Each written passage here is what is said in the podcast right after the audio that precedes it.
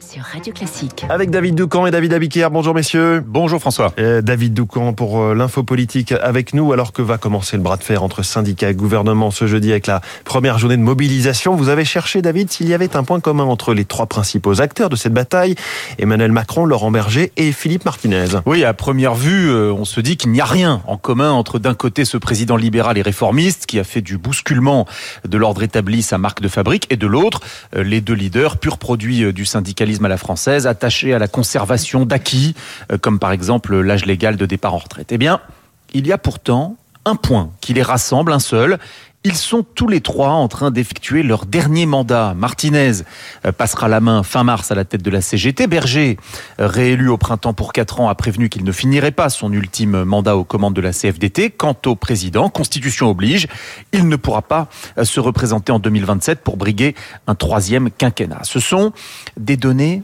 essentiel si on veut anticiper euh, l'intensité du bras de fer qui va s'engager jeudi.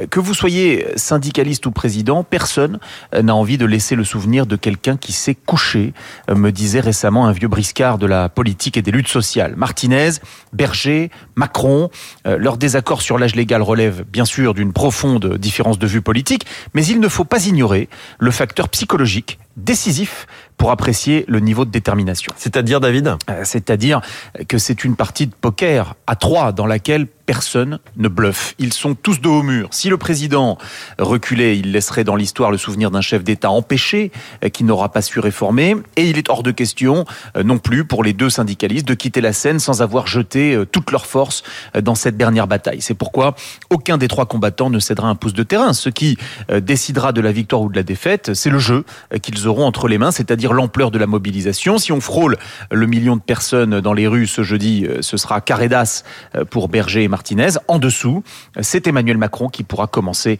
à espérer gagner la partie. L'info politique de David Doucan façon poker, c'est aussi à lire ce matin le journal Le Parisien.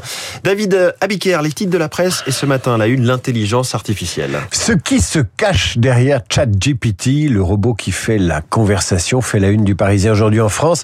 Il fascine et inquiète et pendant ce temps-là, évidemment, collégiens et lycéens lui délèguent leur dissertation. À la une de 20 minutes, la dépression, puisqu'aujourd'hui c'est le Blue Monday, soi-disant le jour le plus déprimant de l'année. La déprime à la une du Berry républicain et du Populaire du Centre. Pendant ce temps-là, les syndicats préparent la mobilisation contre la réforme des retraites. C'est la une du Télégramme. Libération titre sur le grand ressentiment des futurs retraités. Pour le Figaro, les syndicats tentent de retrouver leur influence, ce qui n'est pas gagné. Pour la Marseillaise, le bras de fer s'engage à la une de la Croix, enfin, un couple de paysans fait la tambouille ou comment nourrir le front en Ukraine. L'arrière se mobilise pour la popote. Merci David Abiquière. À tout à l'heure, 8h30 pour la revue de presse complète. Bonjour Renaud Blanc. Bonjour François. La matinale de Radio Classique continue avec vous et votre invité ce matin. Premier invité Farid Vaïd, spécialiste du Moyen-Orient et notamment de l'Iran pour évoquer la situation à Téhéran dans tout le pays, des exécutions qui se poursuivent, des otages occidentaux dont plusieurs Français, une révolte qui s'enracine face à un régime toujours aussi impitoyable. Farid Vaïd, juste après le journal de 7h30, 8h05.